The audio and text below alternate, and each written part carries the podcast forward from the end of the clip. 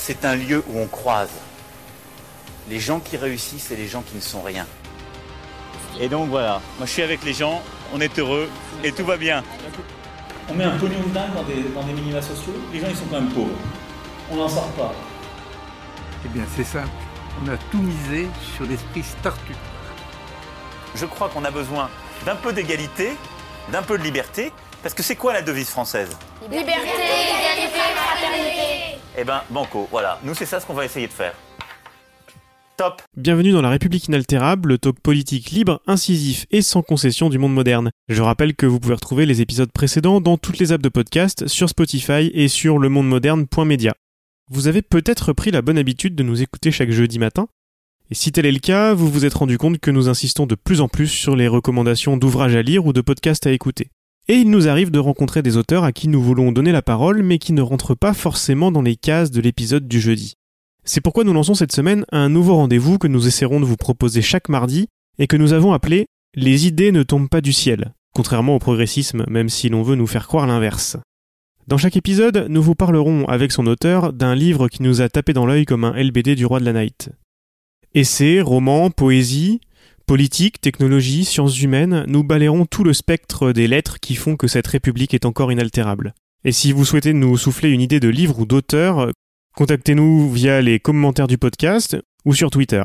On commence par cette interview réalisée par Alexis où vous ferez la rencontre de Léonard Vincent. Bonne écoute Top On reçoit aujourd'hui Léonard Vincent, journaliste et écrivain, et qui sort aux éditions des Équateurs Shiftas, un roman sur un coup d'éclat, euh, dans une région euh, dont on entend beaucoup parler mais qu'on connaît peu, mais que vous, vous connaissez bien.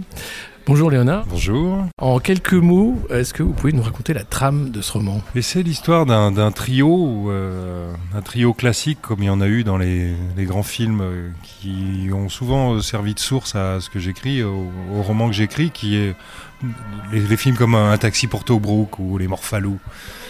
Ce sont des films d'aventure avec des histoires d'amitié. Moi, j'ai toujours été assez sensible à ça parce que c'est très, c'est très efficace, quoi, d'un point de vue dramaturgique.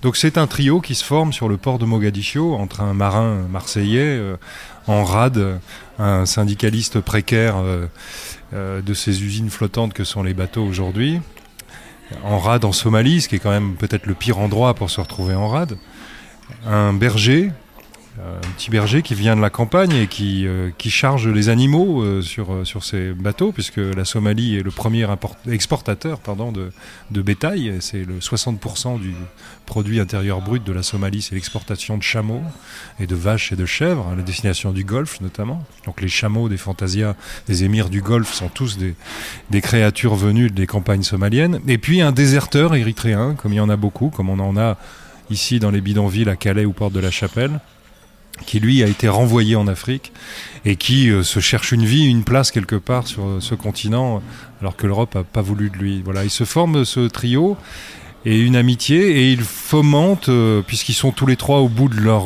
trajectoire, au moment, dans un moment d'errance personnelle, ils fomentent un sale coup et ce sale coup, c'est de faire le casse du siècle, c'est-à-dire euh, de chaparder le trésor d'Al-Qaïda en Somalie. ce qui n'est pas une mince affaire, et de là s'ensuit euh, de multiples péripéties. Euh, la- la- le livre s'ouvre justement sur ce port de, de Mogadiscio. Vous le connaissez parce que quand on le lit, on a les odeurs, on a, on a, enfin c'est un bordel sans nom ce port. Alors je connais pas le port de Mogadiscio, mais je connais des ports de la région. Je connais le port de Djibouti et puis d'autres où je suis allé. Euh, les- historiens sont jamais re- remontés dans le temps hein, euh, et les romanciers sont pas toujours allés là où ils euh, situent l'intrigue de leur roman.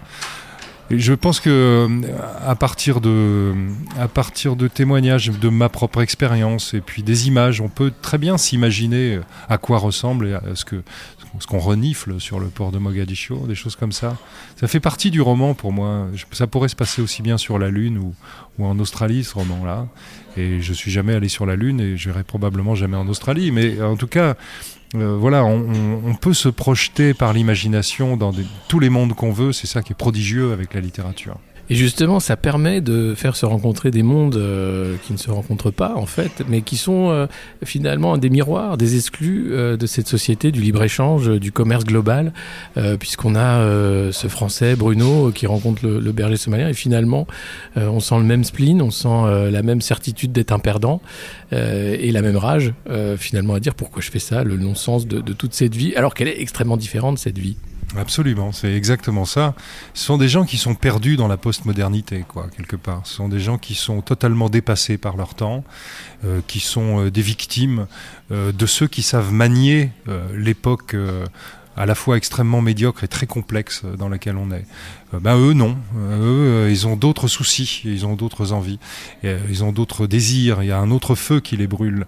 Et ce feu-là, il n'est pas, euh, disons qu'il est, il, ne tend pas vers les mêmes objectifs que euh, les puissants, les, les parfumés, les importants, les sachants euh, d'aujourd'hui, que ceux qu'ils poursuivent. Ce C'est pas du tout la même chose. Eux, ils veulent se construire une vie d'homme, d'être humain, une vie qui mérite d'être appelée une vie. Le succès, la gagne, l'ambition est quelque chose qui leur est totalement étranger. Et du coup, dans ce monde qui est intégralement construit autour d'une dynamique euh, qui n'est uniquement faite pour que l'humanité accède au succès, euh, satisfasse ses ambitions. Euh, bah c'est totalement, ils sont à contre-courant, quoi. Ils rament à contre-courant, ils nagent dans une marée qui les emporte quelque part. Et leur effort de résistance, en réalité, est pour moi comme l'effort de résistance de tous les petits, de tous ceux qui ne sont rien contre une postmodernité absurde et cruelle, cet effort-là c'est l'héroïsme. Et euh, il n'y a que euh, les gens comme, comme eux, c'est-à-dire des gens perdus dans la postmodernité, euh, qui sont capables d'héroïsme et qui, sont, qui, peuvent, à mes yeux, légitimement être des héros romanesques. Finalement, la, seule alternative, c'est l'aventure. C'est l'aventure, oui. C'est jeter son, jeter son destin dans un brasier, c'est essayer quelque chose, c'est rompre. C'est la révolution, on pourrait dire. Une révolution euh, qui n'a pas lieu, hein, qu'on attend euh, partout et qui est pourtant là. Euh, on le voit en France avec les Gilets jaunes, on le voit partout dans le monde, il y a Occupy Wall Street et, beaucoup d'autres choses. Pourquoi on veut nier l'évidence? Je crois que tout est fait pour faire, pour faire croire qu'il n'y a pas de violence dans la normalité et que la révolution, c'est l'inadmissible. C'est la violence ultime, comme si, comme si le conflit était anormal comme si euh, l'affrontement, la confrontation, la dispute était euh, contre l'ordre des choses. En réalité, moi, ce que je vois de mon point de vue, c'est que, que la révolution est en réalité la normalité, devrait l'être, parce que euh, l'ordre absurde qui prétend être la normalité est, d'une cruauté souterraine, euh, silencieuse, peut-être moins spectaculaire que les éruptions de colère euh, des Gilets jaunes par exemple, euh, mais infiniment plus cruelle parce qu'elle condamne au silence, elle condamne à l'immobilité, au nom de la tranquillité publique. Bref, on le voit bien quand je le dis, c'est un paradoxe. Euh, la révolution aujourd'hui est un mot qui a été évidemment euh, sali par euh, beaucoup d'échecs au XXe siècle, par le souvenir de la violence qu'a comporté certains régimes qui se réclamaient de la révolution. Certes, mais elle est toujours nécessaire comme un, comme un principe, comme le principe qui consiste à laisser toujours ouverte la, porte du possible, c'est-à-dire de se dire que l'humanité a la maîtrise de son destin. Et si elle a la maîtrise de son destin, ou si elle doit toujours avoir la maîtrise de son destin, alors elle est en capacité, elle doit être toujours capable de tout changer. Et c'est ça la révolution, tout simplement. Et de la même manière que dans la vie d'un homme ou d'une femme, dans la vie de quelqu'un, il est légitime, on trouve ça tout à fait ordinaire et, et normal qu'on puisse tout changer, qu'on puisse par exemple divorcer, qu'on puisse par exemple changer de pays, s'expatrier, changer de métier, changer d'opinion politique aussi, eh ben, il est tout à fait normal que les sociétés, c'est-à-dire les hommes organisés, fassent les mêmes mouvements de retournement. C'est même plutôt sain. Euh, l'immobilisme est un signe de maladie. Mais justement, c'est euh, aussi ce roman l'occasion de, parler de, de, régions qu'on ne veut pas voir dans le système global, hein, ce qu'on appelle la gouvernance internationale. Il y a des pays qu'on refuse de voir, comme l'Érythrée. Euh, comme la Somalie dont on parle très peu, on va parler beaucoup du Mali davantage, euh, mais ces pays en fait qui sont euh, clés dans le commerce international, qui sont clés dans la géopolitique globale, on fait comme s'ils n'existaient pas, on fait comme s'ils étaient partie de la normalité, alors que l'Érythrée est un régime criminel, sanguinaire depuis des années. Vous l'avez dénoncé dans un, bouquin précédent, les Érythréens, et vous connaissez bien cette région. Qu'est-ce qui fait euh, justement qu'on oublie ces pays volontairement euh, au nom euh, du commerce, au nom de l'ordre, alors que c'est un désordre organisé? Je pense que il y a deux choses dans la question. Il y a la première chose, c'est pourquoi est-ce qu'on en parle si peu ici en Occident? Bon, on en parle peu ici en Occident parce que c'est dangereux pour les blancs. C'est tout. Premièrement. deuxièmement qu'est-ce, qu'on, qu'est-ce que notre regard pourrait, pourrait apporter? Ça, c'est une question plus compliquée. Moi, j'ai, changé d'avis avec le temps. Euh, j'ai euh, milité dans une association de défense de la liberté de la presse. J'étais directeur Afrique de Reporters sans frontières et, et je pensais qu'il y avait euh, une légitimité à mettre son nez partout. Mais maintenant, j'ai compris que c'était plus compliqué que ça, que je n'étais pas chez moi partout. Et puis surtout, deuxième chose, que euh, j'avais un regard, moi, qui était nécessairement marqué par là d'où je venais, par mon humus, par mon, milieu culturel, mon éducation, etc. Qu'elle était humaniste, universaliste, très bien, mais que, euh, voilà, j'étais pas chez moi spirituellement partout non plus.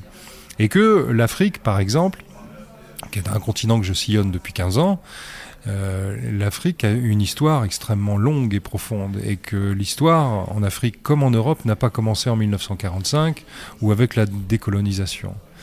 Je rappelle souvent que euh, l'empire du Mali euh, étalait ses somptuosités et son système politique extrêmement complexe sur un, une masse considérable de l'Afrique de l'Ouest à l'époque où la France était encore occupée par les Anglais et que Jeanne d'Arc était brûlée par les Bourguignons alliés avec l'occupant. Voilà, donc euh, la France n'était pas un royaume-uni et que le territoire était morcelé, etc. Donc euh, il y a une profondeur de l'histoire. Et les Maliens n'ont pas oublié cette histoire. L'empire du Mali existe dans l'imaginaire de, pas seulement des Maliens, mais de tous ceux de la vallée du Niger, par exemple. La Somalie, de la même manière, euh, se, raconte, donc où se déroule ce roman, se, se raconte ce, sa propre histoire dans la, dans la longue profondeur. Et ce qu'on appelle là-bas tribu ou clan, ici on va appeler ça autrement, mais euh, ou ethnie. Euh, nous, on va, on va pas parler de l'ethnie basque, par exemple. On va parler du peuple basque, ou de la nation basque, ou de la nation corse. Bon, ben, pour les Africains, on parle d'ethnie, de tribus de choses un peu obscures, alors qu'en réalité, c'est aussi complexe et aussi profondément enraciné dans la population que la nation. Bref, je crois que pour regarder correctement euh, ces pays, il faut avoir, euh, il faut changer sa façon de regarder l'humanité et, la marche de l'humanité, reconnaître le rôle des, des, tempéraments des peuples et de la profondeur des nations dans l'histoire et de la marche de l'histoire dans l'actualité. C'est-à-dire que l'actualité n'est qu'en réalité un épiphénomène de l'histoire de l'humanité et de l'histoire des nations et des peuples. Donc voilà, il faut changer tous ces, tous ces regards pour pouvoir être juste, me semble-t-il.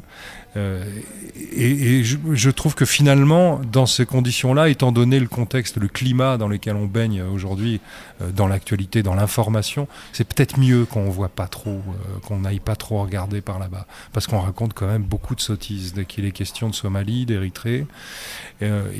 C'est pour ça que moi, je, voudrais arrêter de regarder le monde et de le raconter avec les yeux d'un journaliste, parce que je trouve que c'est inopérant aujourd'hui. Euh, et qu'en réalité c'est le mensonge de la littérature et de l'imaginaire, de, de la création d'imaginaire qui est seul susceptible de donner toute la dimension à la réalité et à l'actualité par conséquent. Finalement, euh, on est plus loin du mensonge en écrivant euh, qu'en étant porte-parole du gouvernement. Exactement. En réalité, les méthodes journalistiques, les méthodes d'écriture journalistique, qui sont des méthodes et des techniques, euh, comme, comme, il y a des techniques de versification, par exemple, ou des techniques de, pour l'historiographie, il y a des règles à suivre. Bon, ben, il y a les règles du journalisme. En réalité, à force d'être maltraité, mal comprise, mal maniée, dans des formats et avec des technologies qu'on ne maîtrise pas, qui sont elles-mêmes porteuses de signification politique, puisqu'elles viennent d'un endroit, de la Silicon Valley. Hein. donc tout ça fait qu'on est dans une grande confusion et qu'en réalité, en croyant aligner des faits, on ne fait qu'aligner des espèces d'affirmations un petit peu, comment dire, triviales, anecdotiques, en prenant euh, cette surface et cet enchaînement, cette articulation d'anecdotes pour la, pas la totalité du réel, mais disons le réel transmissible et honnêtement transmissible. Alors qu'en réalité, finalement, c'est effectivement ne faire que d'empiler les unes sur les autres des œuvres de communication politique. Donc euh, c'est à la fin un mensonge, effectivement. Et je crois que la vérité, euh, si on peut utiliser ce mot-là pour ce qui est de la transcription du réel, la vérité, euh, en tout cas l'authenticité du réel, elle nécessite plus d'humour, plus de contradictions, plus de trash, plus de plus de, noirceur et à la fois aussi plus d'optimisme et plus d'admiration et plus d'amour euh, plus de désir. Et, il n'y a que la littérature, c'est-à-dire l'écriture imaginative, qui, puisse s'en rendre compte euh, avec honnêteté. Oui, parce que c'est ce roman, bah, ça permet de mentir, mais ça permet aussi de se dévoiler. Il y a un peu de Léonard Vincent euh, chez Bruno. oui, oui, il y, a, un peu de moi, il y a un peu de mon cousin Bruno aussi. En fait, c'est un scoop. Je dévoile. J'ai fait exprès de l'appeler Bruno ce personnage parce que j'ai un cousin que j'aime beaucoup. Euh, qui est un peu plus vieux que moi, qui a toujours été un peu comme un grand frère et qui a été euh, l'image virile pour moi quand j'étais ado, euh, et qui habitait à Marseille et dans d'autres endroits et c'est quelqu'un d'extrêmement comment dire qui a, une, pensée, qui a une, une façon d'appréhender le monde qui est à la fois assez crue et puis extrêmement poétique. Et je trouve que ce, cette figure, de, ce garçon Bruno Commandant, là pas mon cousin mais le personnage, euh, qui est à la fois très cultivé et, euh, bagarreur, euh, à la fois qui s'est arraché à son monde, à, sa petite famille ennuyeuse, et qui cherche l'aventure dans des petites aventures médiocres. Il est cuistot sur un pétrolier, c'est pas non plus terrible. Avant, il vendait des croque-monsieur sur les ferries pour la Corse. Il a été commis de cuisine dans une brasserie de la rue de Rome. Euh, c'est pas terrible, il a un CAP cuisine, mais il a, il a cette profondeur malgré tout, c'est-à-dire que il n'a pas d'ambition sociale, sa seule ambition c'est d'essayer de, de, se faire une vie, comme je disais tout à l'heure, et de, se faire un destin, de se construire un destin.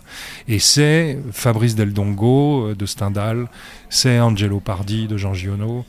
Pour moi, c'est un héros parce que cette aspiration-là, c'est celle d'Ulysse, c'est celle de Don Quichotte, c'est celle de tous les grands personnages de la littérature occidentale, et pas seulement occidentale d'ailleurs.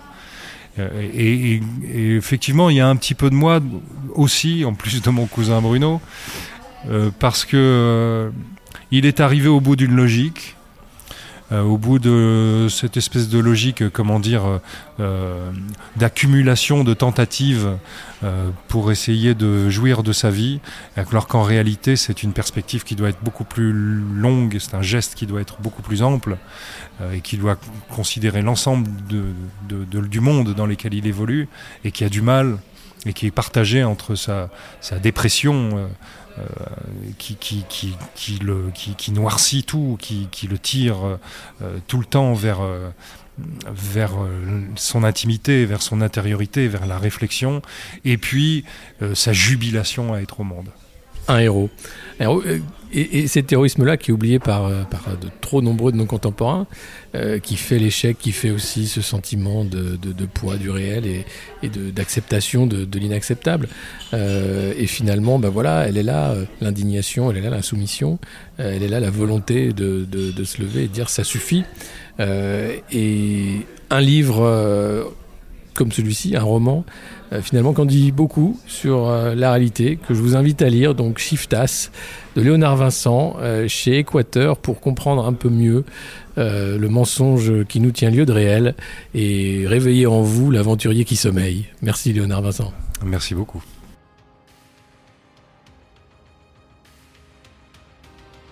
C'était La République inaltérable avec Alexis Poulain, une balado-diffusion du monde moderne sur une idée presque originale d'Antoine Gouritin. Retrouvez les épisodes précédents dans votre application de podcast favorite, sur Spotify et sur lemondemoderne.media.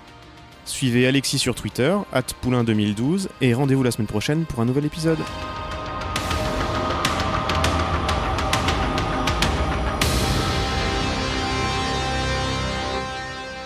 Top